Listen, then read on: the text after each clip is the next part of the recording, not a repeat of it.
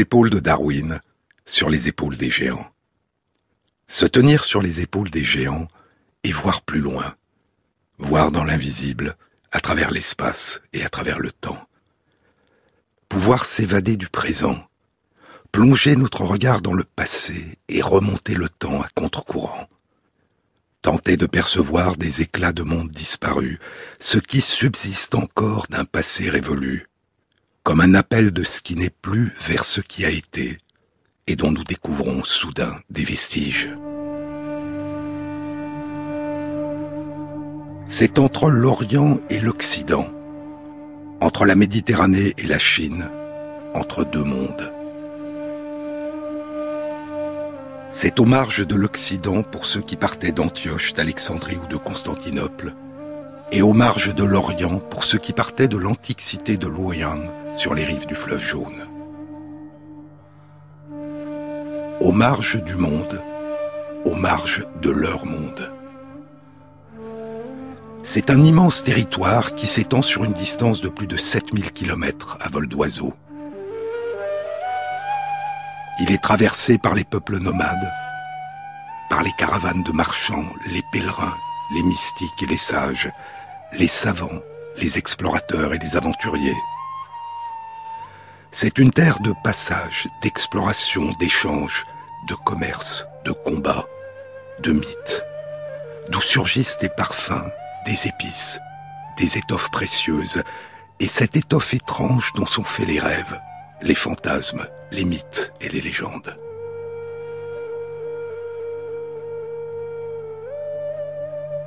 Les noms magiques des fabuleuses escales, les caravansérails, les villes oasis, Boukhara, Samarcande, Merv, Kashgar aux portes du désert du Taklamakan.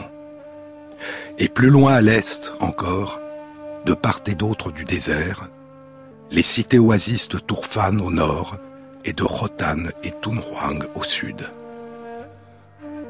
Et sur le chemin, les noms des splendides cités d'Ispahan, de Bagdad, de Tabriz, de Shiraz, de Bassora, de Nishapur, de Kesh, de Herat, de Kandahar, de Kaboul. Un monde immense aux frontières sans cesse mouvantes, aux cultures changeantes, perses, grecques, ottomanes, arabes, chinoises, mongoles, slaves.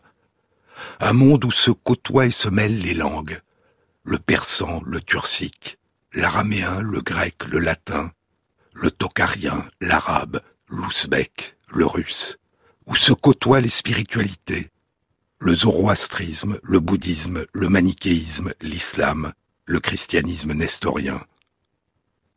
Terre des Scythes, pays de la Margiane, de la Bactriane, de la Sogdiane, terre de violence et de conquête traversée par les armées, où naissent et meurent les empires des Achéménides, d'Alexandre le Grand, des Parthes, des Sassanides, l'empire mongol de Genghis Khan, puis l'empire de Tamerlan, Timour le Grand, Timour Lang en persan, Timour le Boiteux, le fondateur de la dynastie des Timourides qui régna au XIVe siècle de notre ère sur toute l'Asie centrale jusqu'au début des années 1500.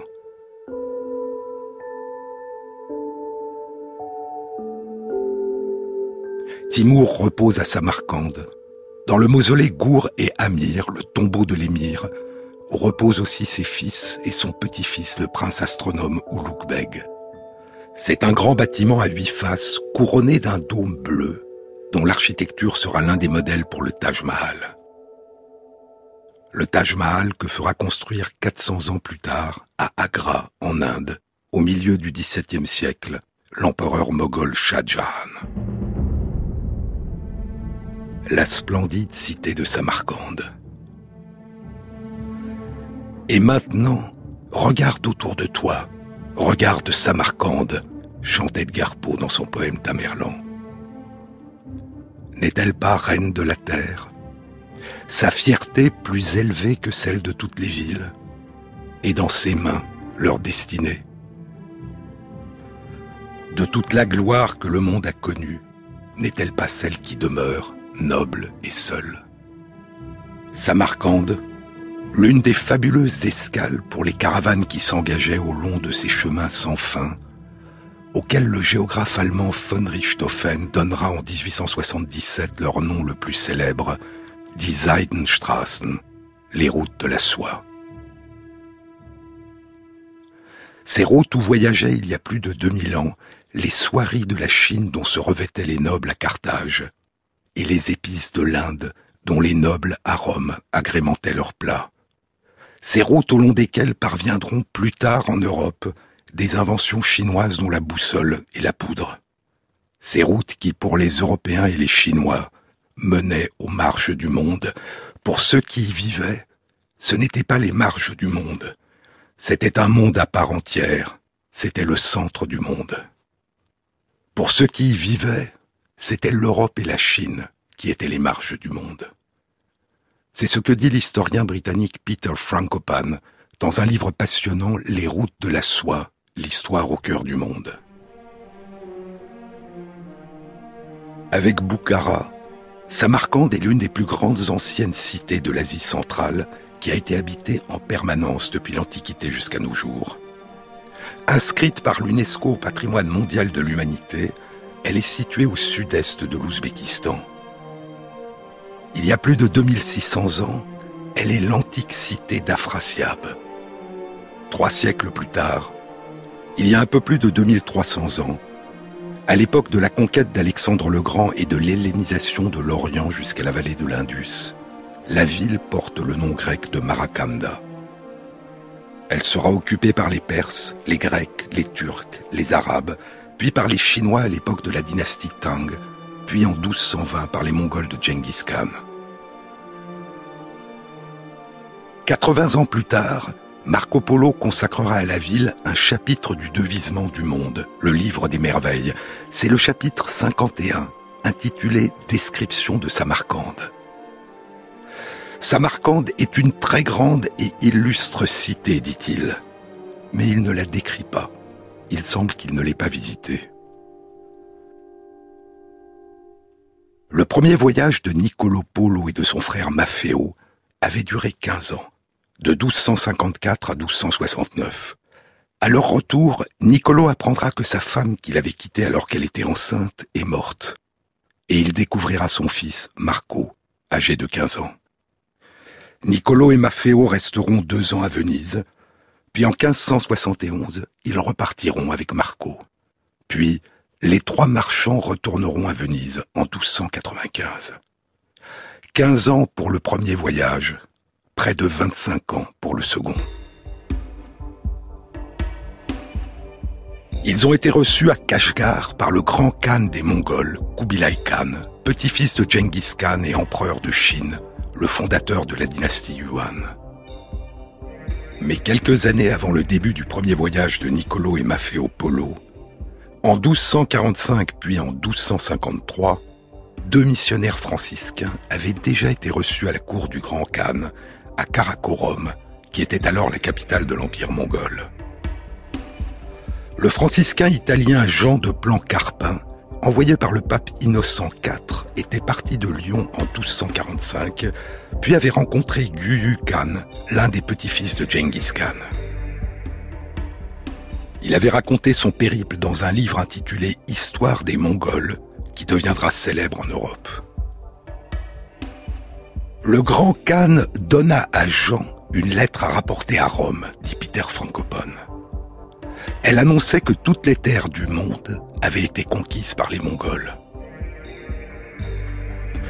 Tu dois venir en personne, exigeait-elle du pape, avec tous les princes, et nous servir. S'il ne le faisait pas, avertissait le Khan, je ferai de toi un ennemi. Quant à la réponse à la requête de conversion du souverain mongol, elle était catégorique et négative.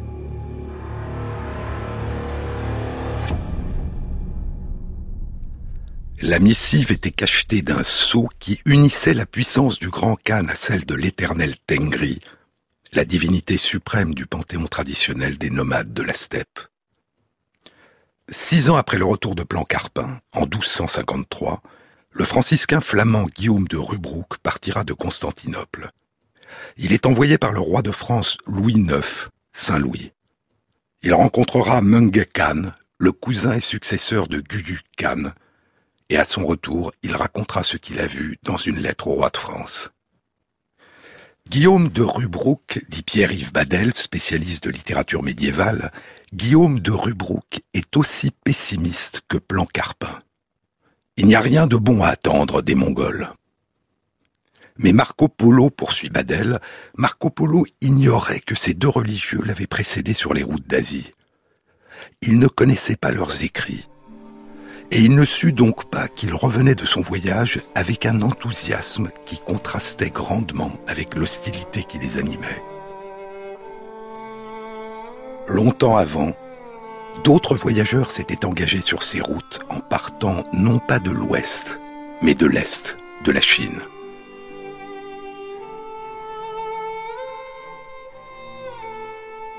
Ils voyageaient en direction du sud-ouest, vers l'Inde.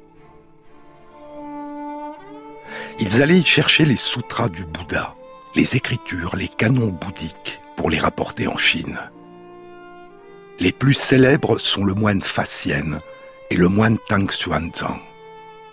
Fassien partit il y a 1600 ans et son voyage dura 15 ans.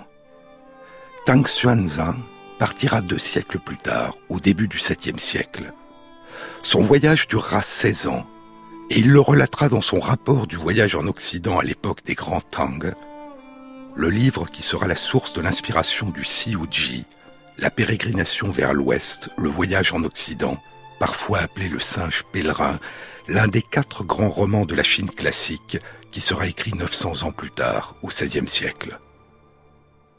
Beaucoup plus tard, durant la seconde moitié du XIXe siècle, l'Asie centrale commencera à être occupée par les puissances occidentales, par l'Empire russe qui s'étend du nord vers le sud avec notamment la conquête de Tashkent, puis de Samarcande, puis de Boukhara, et l'Empire britannique qui occupe l'Inde, le Pakistan et l'Afghanistan.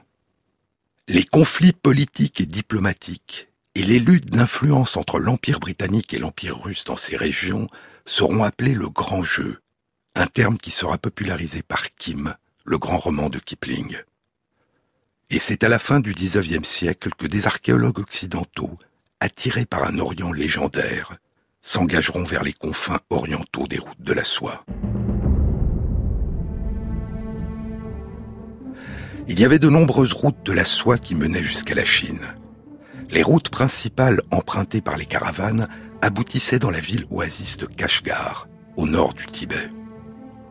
À l'est, de l'autre côté du désert du Taklamakan, était la ville oasis de Tunhuang, en Chine.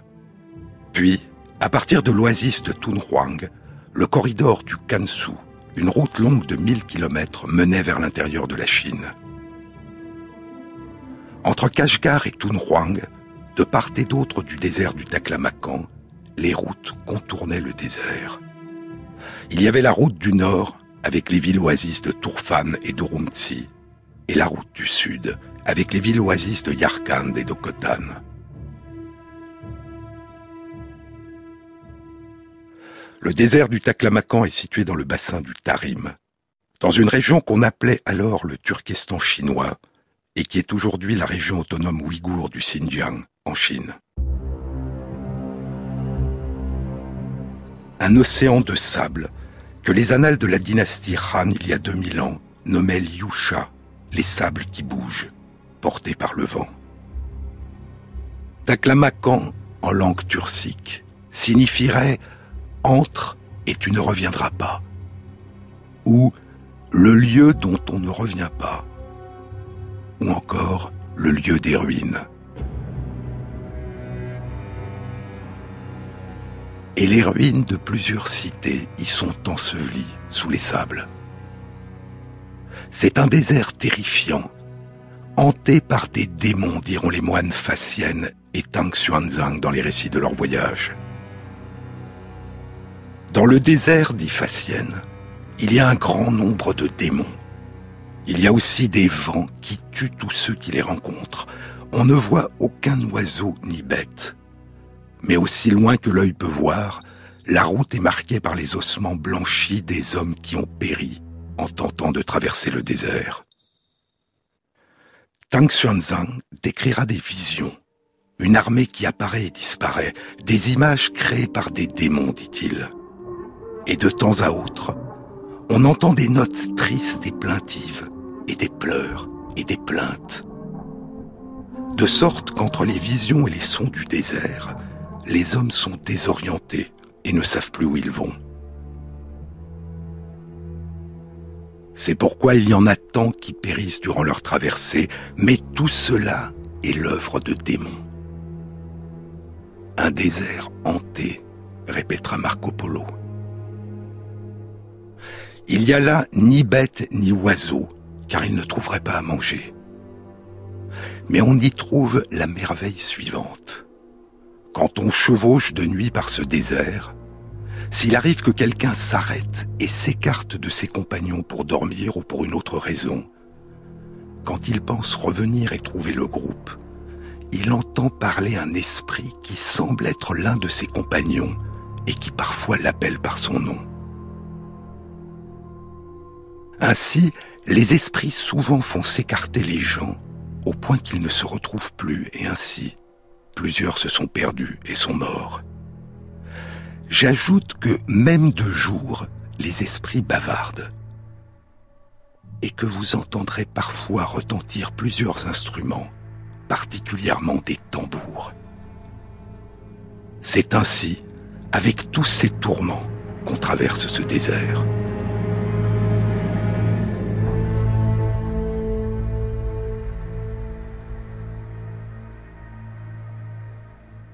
Longtemps après, en 1926, le consul général de Kashgar, Sir Claremont Scrine, écrira Les dunes jaunes du Taklamakan, pareilles aux vagues géantes d'un océan pétrifié, s'étendent sans fin jusqu'à un horizon lointain. Elles semblent, ces dunes, elles semblent réclamer en silence que les voyageurs soient engloutis, que des caravanes entières soient avalées par les sables, comme tant d'autres ont été avalées par le passé. C'est en traversant ce désert ou en le longeant que des archéologues récolteront au début du XXe siècle, au nord-ouest de la Chine, une immense moisson d'œuvres d'art et de manuscrits. Les expéditions d'Albert von Lecoq, qui découvrent en 1904 les grottes aux mille Bouddhas de Bézéclic, près de l'ancienne cité oasis de Kaohsiung, au nord du désert du Taklamakan. Les expéditions d'Orelstein, qui découvre en 1907 les grottes des mille Bouddhas de Tunhuang, près de l'ancienne cité oasis de Tunhuang, dans le désert de Gobi, aux confins orientaux du désert du Taklamakan. Puis les expéditions de Paul Pelliot. Mais avant l'anglais Orelstein, avant l'allemand Albert von Lecoq, avant le français Paul Pelliot, il y avait eu le suédois Sven Hedin. L'un des rares Européens à avoir traversé de part en part le désert du Taklamakan. Sur les épaules de Darwin, Jean-Claude Amezen sur France Inter. If you know people who know me, you might want them to speak. To tell you about the girl or the woman they know more than you think you know about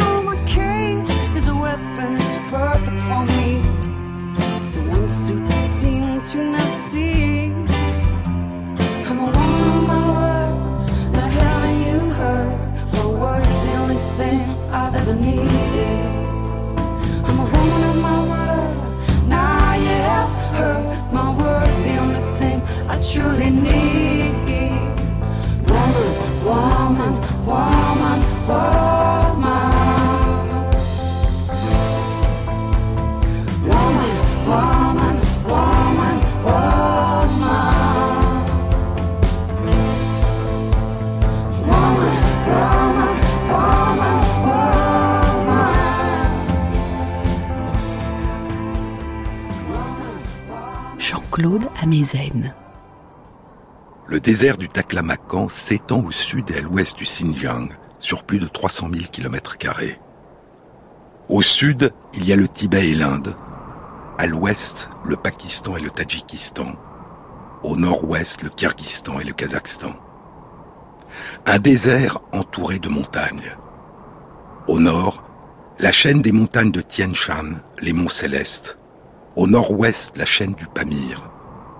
Au sud-ouest, la chaîne du Karakoram, avec ses sommets de plus de 8000 mètres d'altitude, dont le K2, la plus haute montagne du monde après l'Everest.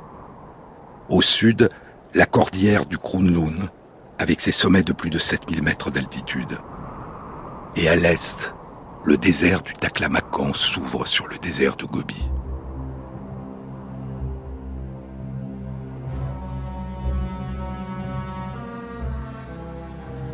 En 1890, à l'âge de 25 ans, le géographe et explorateur suédois Sven Hedin est pour la première fois à Kashgar, l'avant-dernière étape des routes de la soie, aux portes du désert du Taklamakan. Cinq ans plus tard, en 1895, il est de retour à Kashgar. Il s'engage dans la traversée du désert et il manque mourir de soif. Il dira du Taklamakan que c'est le pire et le plus dangereux désert du monde. Mais il y a l'appel des anciennes cités perdues légendaires du désert, dont on dit qu'elles dorment depuis longtemps sous les sables. À l'horizon, écrira-t-il, il y avait les formes arrondies des dunes de sable que je ne me lassais jamais de regarder. Au-delà d'elles, dans un silence semblable à celui des cimetières, s'étendait l'inconnu, les terres sur lesquelles je serais le premier à poser le pied.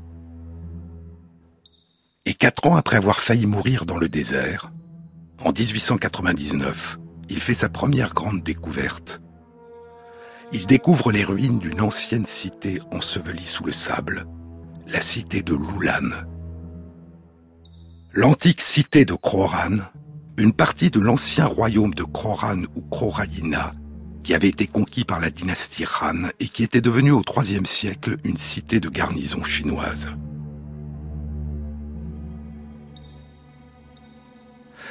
Hedin y découvre de nombreux et précieux manuscrits, dont des manuscrits chinois datant du IIIe siècle de la dynastie des Jin de l'Ouest, qui parlent de l'ancien royaume de Croran, et un manuscrit sur bois écrit en Kharoshti ou Gandhari, l'écriture du Gandhara, l'un des grands centres du bouddhisme et de l'art gréco-bouddhique au Pakistan, une écriture qui était utilisée au IIIe siècle dans cette région du Xinjiang, au long de ses routes. 35 ans plus tard, l'année 1934.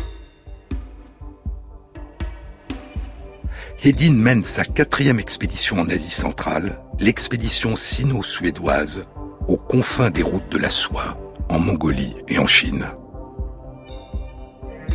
Il explore le bassin du Tarim, à l'est du Taklamakan, près du lac Lop Nord, un lac aujourd'hui asséché, le lac qui vagabonde, qui change de place, et dont Hedin résoudra le mystère. Les changements du cours du fleuve Tarim qui descend des glaciers, un fleuve endoréique sans embouchure qui ne se jette ni dans la mer ni dans un autre fleuve, mais qui alimentait le lac Lop Nord, le lac qui vagabonde avec le cours du fleuve dans les sables qui bougent. L'explorateur suédois Folke Bergman fait partie de l'expédition. Cinq ans plus tard, en 1939, il publiera ses découvertes dans le septième volume des publications des expéditions sino-suédoises, les rapports de l'expédition scientifique dans les provinces du nord-ouest de la Chine dirigée par Sven Hedin. C'est un livre publié à Stockholm, intitulé Recherches archéologiques dans le Xinjiang, tout particulièrement dans la région du Lop Nord. Un livre de 258 pages, avec 20 photos et 52 illustrations et cartes, et 38 pages supplémentaires des photos d'objets qui ont été découverts. Il y a dans le livre des photos des voitures de l'expédition dans le désert, avançant entre les dunes dans un nuage de poussière, des photos des barques sur le fleuve, approchant le Lop Nord, une autre qui montre les méandres du Siaohe, le petit fleuve, et il y a deux photos d'un petit homme maigre, coiffé d'un bonnet, à la longue moustache et à la barbe blanche. Sur l'une d'elles, il est debout, à l'arrière d'une barque, en train de ramer. La photo est un peu floue. La barque glisse probablement très vite au long du fleuve. Cet homme, c'est Urdek. La découverte d'Urdek. La nécropole d'Urdek. Urdek est un habitant de la région que Folke Bergman dit turc et qui est probablement ouïghour et parle une langue turcique. En 1934, dit Folke Bergman, en remontant en canoë le fleuve Kungdaria, Sven Edin rencontre l'un de ses anciens aides turcs, Urdek, qu'il avait accompagné et assisté dans ses expéditions au début du siècle. En 1899, Urdek avait aidé Hedin à découvrir les ruines de Loulan. Quand ils se rencontrent à nouveau en 1934, Hedin a 69 ans, Urdek a 72 ans. Et Urdek raconte à Hedin que la découverte des ruines de Loulan 35 ans plus tôt l'avait inspiré et qu'il avait décidé de s'engager seul dans des explorations dans l'espoir de découvrir de fabuleux trésors d'or et d'argent dans le désert. Il y a maintenant 15 ou 20 ans, dit-il, en 1914 ou 1919, je m'étais avancé vers l'est, et dans les sables, entre ici même et Yardan-Boulac, j'ai découvert une colline recouverte d'un millier de cercueils. Les cercueils étaient empilés les uns sur les autres et leur intérieur était sculpté et peint. Les corps bien préservés étaient revêtus de soie et il y avait aussi une sorte d'écriture sur des papiers ornementés. Il est absolument certain de la localisation de ce merveilleux cimetière, à 10 km au sud de Kundaria, sur les hauteurs de Yardan Boulak. Mais Urdek ne retrouve pas le site.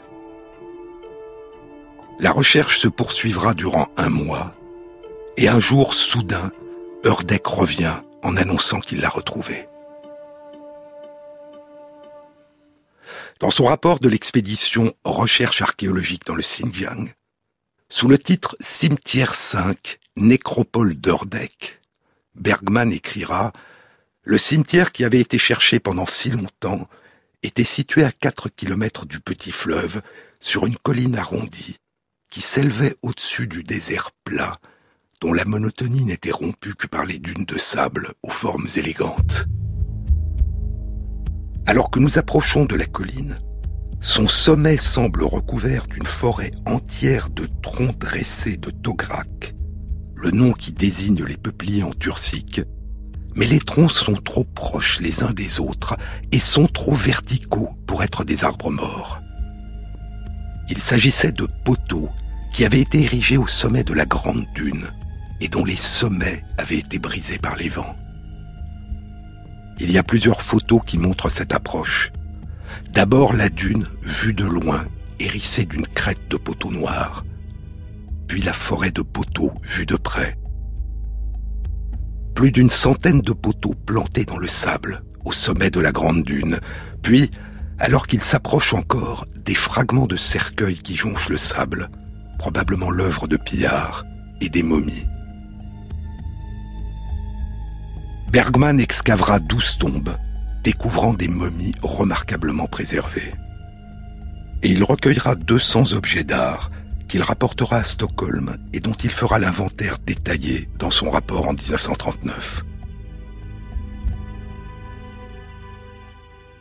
Bergman mourra en 1946, à l'âge de 44 ans. Sven Hedin mourra six ans plus tard, en 1952, à 87 ans. Il avait soutenu avec ferveur le régime nazi avant et pendant la Seconde Guerre mondiale. Après la guerre, il sera couvert d'opprobre et sombrera progressivement dans l'oubli. Après la découverte d'Ordek et les fouilles de Bergman, la nécropole d'Ordek, le cimetière de Siaohe, resteront à l'abandon dans le désert du Taklamakan. Le cimetière sera oublié, et il demeurera oublié et abandonné durant 66 ans.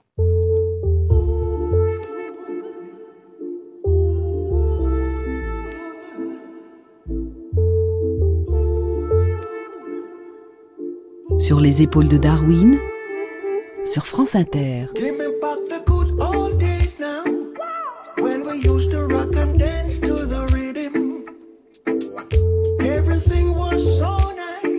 Whenever go a dance for make war and broke no fight. We're full of joy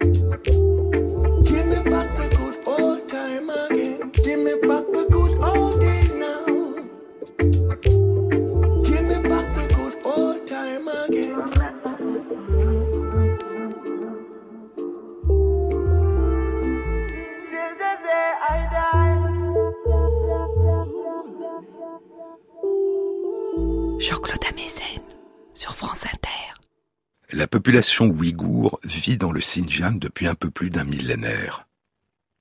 La région autonome ouïghour du Xinjiang, comme la région autonome du Tibet au sud du Xinjiang, font partie de ce que la Chine a appelé les cinq régions autonomes et dans lesquelles vivent des populations non Han. Et contrairement à ce que suggère leur nom, la Chine exerce un contrôle de fer sur ces régions dites autonomes et restreint et réprime les droits des minorités qui y vivent, dont les Ouïghours dans le Xinjiang, qui sont de langue turcique et de religion musulmane. Il y a une semaine, le 30 août 2018, le comité de l'ONU pour l'élimination de la discrimination raciale a rendu public ses conclusions sur la Chine et indiqué que des dizaines de milliers, peut-être jusqu'à un million de personnes ouïghours sont actuellement enfermées dans des camps d'internement secrets. Le comité de l'ONU a demandé la fermeture de ces centres de détention et la fin du harcèlement de la population. Le comité dénonce aussi la marginalisation de la pratique des langues tibétaines et ouïghours. Il demande l'abrogation des sanctions contre les personnes qui promeuvent la langue tibétaine et il demande l'abrogation des entraves à la libre circulation pour les Tibétains à l'intérieur et à l'extérieur de la région autonome du Tibet et de la quasi-impossibilité pour un Tibétain d'obtenir un passeport pour voyager hors de Chine.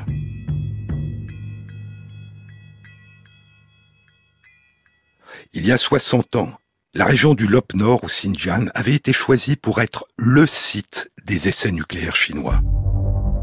Et durant 30 ans, entre 1964 et 1996, la Chine y a mené 45 essais nucléaires, dont la moitié étaient des essais en atmosphère qui ont été réalisés durant une vingtaine d'années entre 1964 et les années 1980.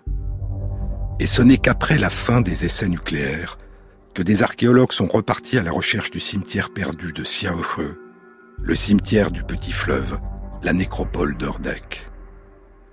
En 2000, le site était redécouvert par des chercheurs de l'Institut d'archéologie du Xinjiang qui avaient réussi à repérer grâce au GPS les coordonnées que Bergman avait indiquées dans son rapport. Entre 2002 et 2005, plusieurs campagnes de fouilles ont lieu. Sous les 140 poteaux de peupliers, les excavations révéleront la présence de 350 tombes.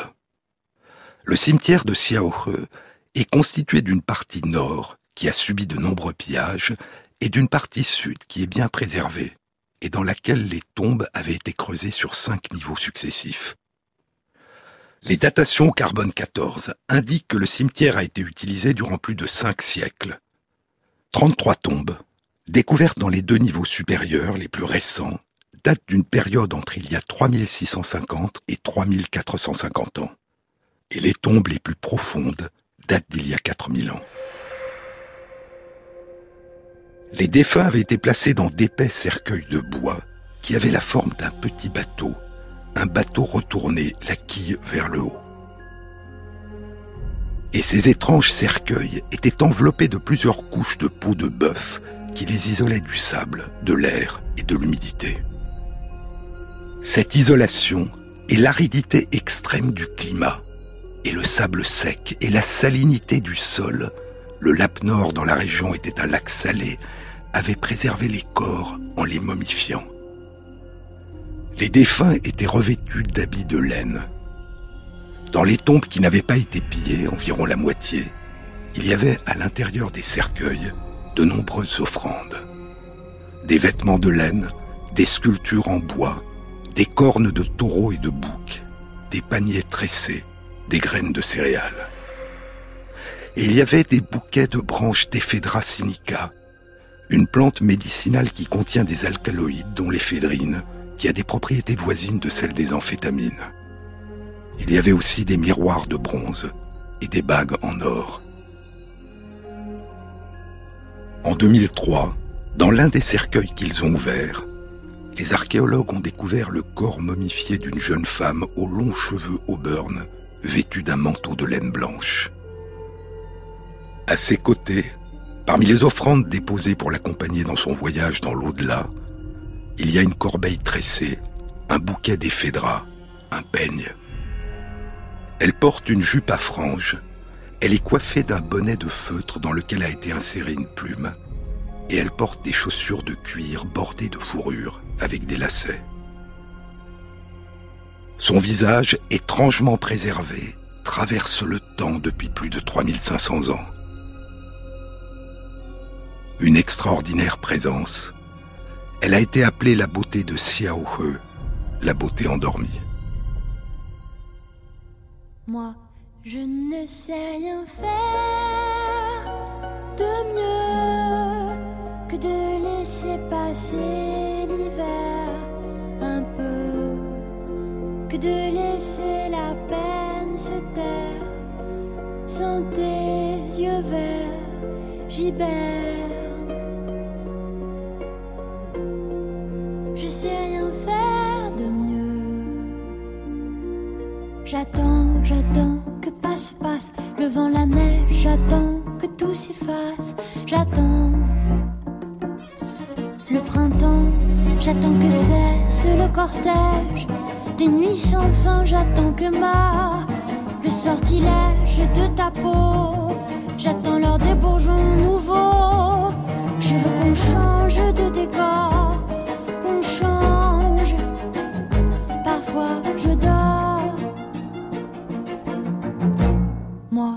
Je ne sais rien faire.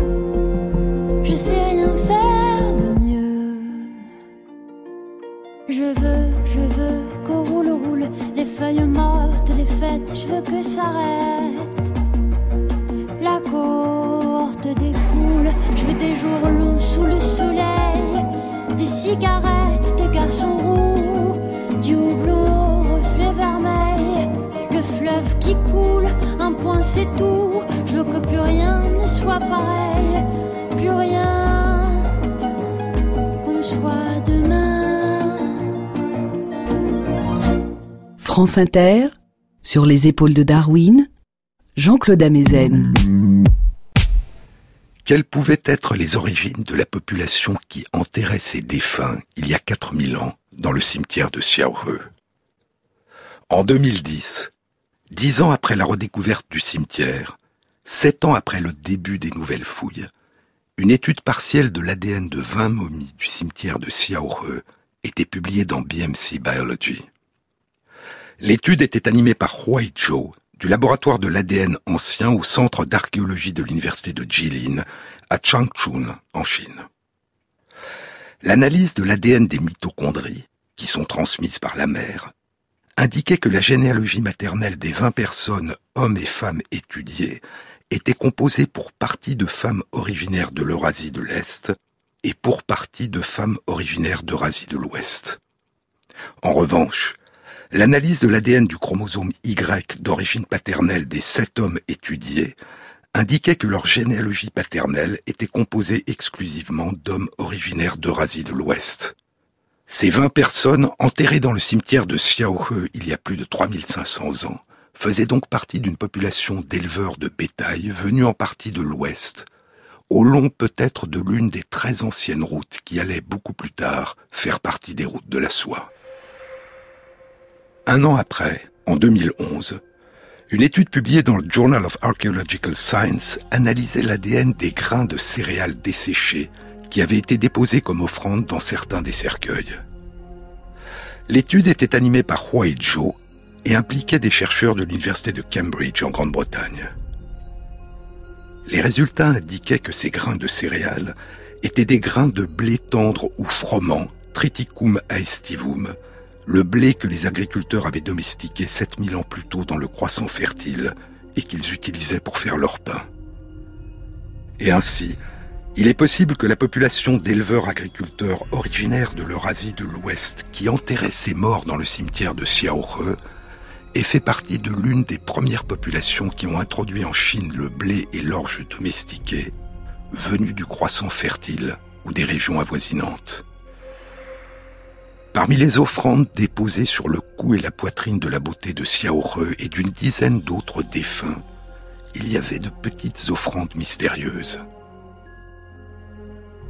C'étaient de petites boules de 1 à 2 cm de diamètre, de forme et de surface irrégulières et de couleur jaune. De quoi étaient-elles faites En 2014, une étude publiée dans le Journal of Archaeological Science apportait la réponse. L'étude était animée par Chang Sui Wang de l'Académie des sciences de Chine à Pékin et par Andrei Shevchenko de l'Institut Max Planck de biologie moléculaire et de génétique à Dresde, en Allemagne. Chacune de ces petites offrandes déposées il y a plus de 3500 ans sur le corps des défunts et qui les accompagnaient dans leur voyage dans l'au-delà, chacun de ces petits objets de 1 à 2 cm est un petit morceau de fromage. Les analyses par spectrométrie de masse et par d'autres méthodes complémentaires ont permis de découvrir la composition en protéines de ce fromage et indiquent qu'il s'agit de fromage de vache. Sauf dans deux des dix tombes où il s'agit de fromage de chèvre ou de brebis. Ailleurs, loin de là, à la même époque, le fromage était aussi une offrande aux dieux. En Mésopotamie, sur les anciennes tablettes d'argile en langue sumérienne, fromage se disait gahar.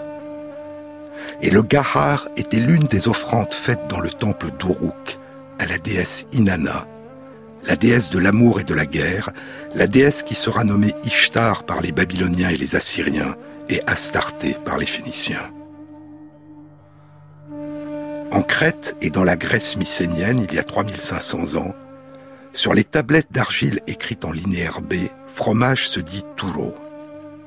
Et les tablettes indiquent que le fromage fait partie des offrandes aux dieux. Par exemple, sur une tablette, il est écrit que le dieu Poséidon reçoit en offrande un bœuf, quatre béliers, une grande quantité de blé, de vin et de miel, de longs gants, deux pots de mouton et vingt fromages. Les fromages sont mentionnés dans des textes en Mésopotamie, en Crète, en Grèce, en Égypte.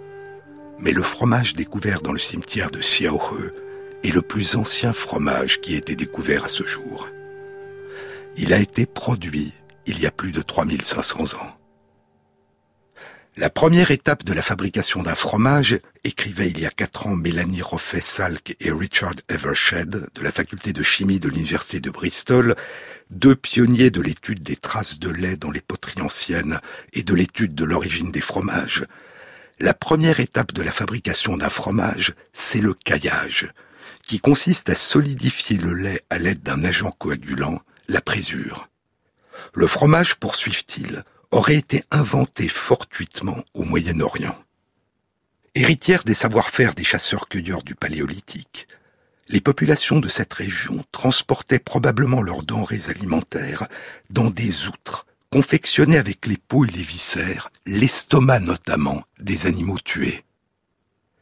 Or l'estomac des jeunes ruminants contient de la présure, un coagulant naturel. La présence de cette substance dans le lait entraîne la séparation du petit lait, la fraction maigre et liquide, et du caillé, la fraction grasse et solide qui est la base du fromage. Nos ancêtres auraient ainsi découvert le fromage après avoir stocké du lait dans une outre d'estomac, à moins qu'ils n'aient simplement constaté la présence de lait caillé dans l'estomac d'un jeune ruminant tué pour sa viande. Quoi qu'il en soit, ils ont appris d'une façon ou d'une autre à imiter la digestion du veau en ajoutant de la présure à du lait tout juste trait.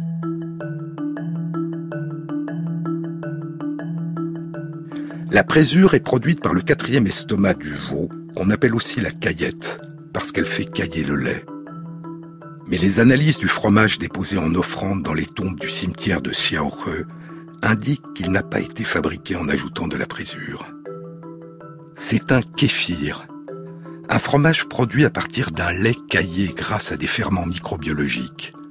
Un fromage fermenté, très légèrement alcoolisé, pauvre en lactose. Le kéfir est fabriqué en incubant du lait frais pendant plusieurs jours avec des grains de kéfir. De petits grumeaux formés de sucre et de lait caillé dont 80% de la masse est formée de bactéries lactobacillus et de levures Saccharomyces qui se sont formées spontanément un jour dans le lait, il y a longtemps, et qui ont été maintenues. On prélève des petits morceaux des grains qui serviront d'amorce, de levain, de ferment pour fabriquer un nouveau kéfir à partir de lait frais. Dans les nombreuses régions du monde où le kéfir est produit, dont les pays du Caucase et le Tibet, la composition en bactéries lactobacillus et en levure est différente, et le kéfir est fabriqué depuis des temps immémoriaux dans une même région en réutilisant des grains de kéfir. Les chercheurs ont acheté des grains de kéfir chez des vendeurs traditionnels du Caucase et du Tibet, et ils ont fabriqué du kéfir à partir de lait frais et de ces grains pour vérifier que l'analyse du produit donnait une composition en protéines semblable à celle des grumeaux découverts dans le cimetière de Xiaohe. Dans un panier tressé présent dans l'une des tombes, il y avait des grumeaux dont la composition s'est révélée être semblable à celle du lait frais. Il n'y avait là ni lactobacille, ni levure Saccharomyces. Le kéfir présent sur la poitrine et le cou des momies était donc bien du kéfir, et ne s'était pas spontanément formé à partir de lait déposé dans les tombes durant cette longue période de plus de 3500 ans. La datation des tombes indique que la même recette de fabrication du kéfir a été utilisée pendant au moins 200 ans et est toujours utilisée aujourd'hui, notamment dans le Caucase, au Moyen-Orient et au Tibet.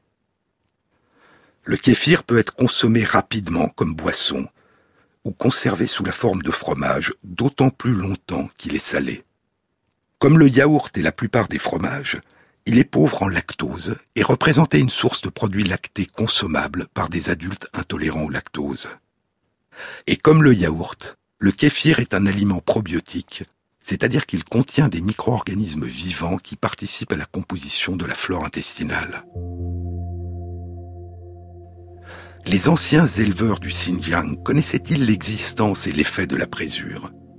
Et avaient-ils choisi la fabrication du kéfir comme alternative? Ou ne connaissaient-ils pas la présure? On ne le sait pas. Toujours est-il que leur fabrication de fromage ne nécessitait pas de tuer de jeunes veaux pour en extraire la présure. Vivait-il à proximité du cimetière? Aucune ruine d'habitation de cette population d'éleveurs agriculteurs qui cultivaient du blé, élevaient des bovins, des caprins et des ovins, produisaient du fromage, et enterré leurs morts il y a 4000 ans dans l'étrange cimetière de Xiaorhe, n'a été retrouvé à ce jour dans la région. Peut-être vivait-il dans des huttes ou des tentes dont on n'a retrouvé aucune trace.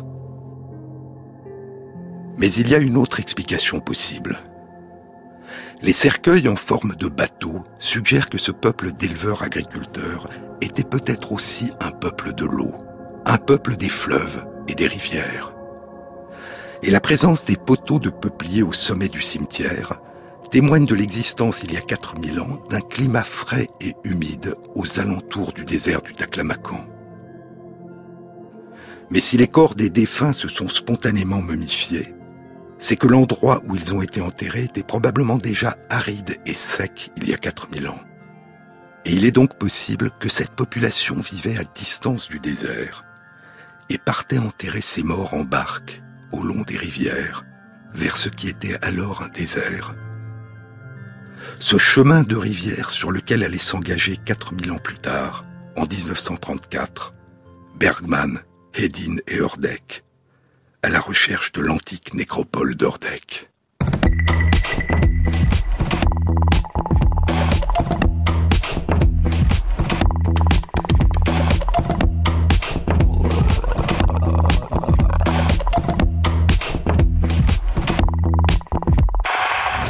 Cette émission a été réalisée par Christophe Imbert, avec à la prise de son Raphaël Rousseau, au mixage Guillaume Roux et Jean-Baptiste Audibert pour le choix des chansons.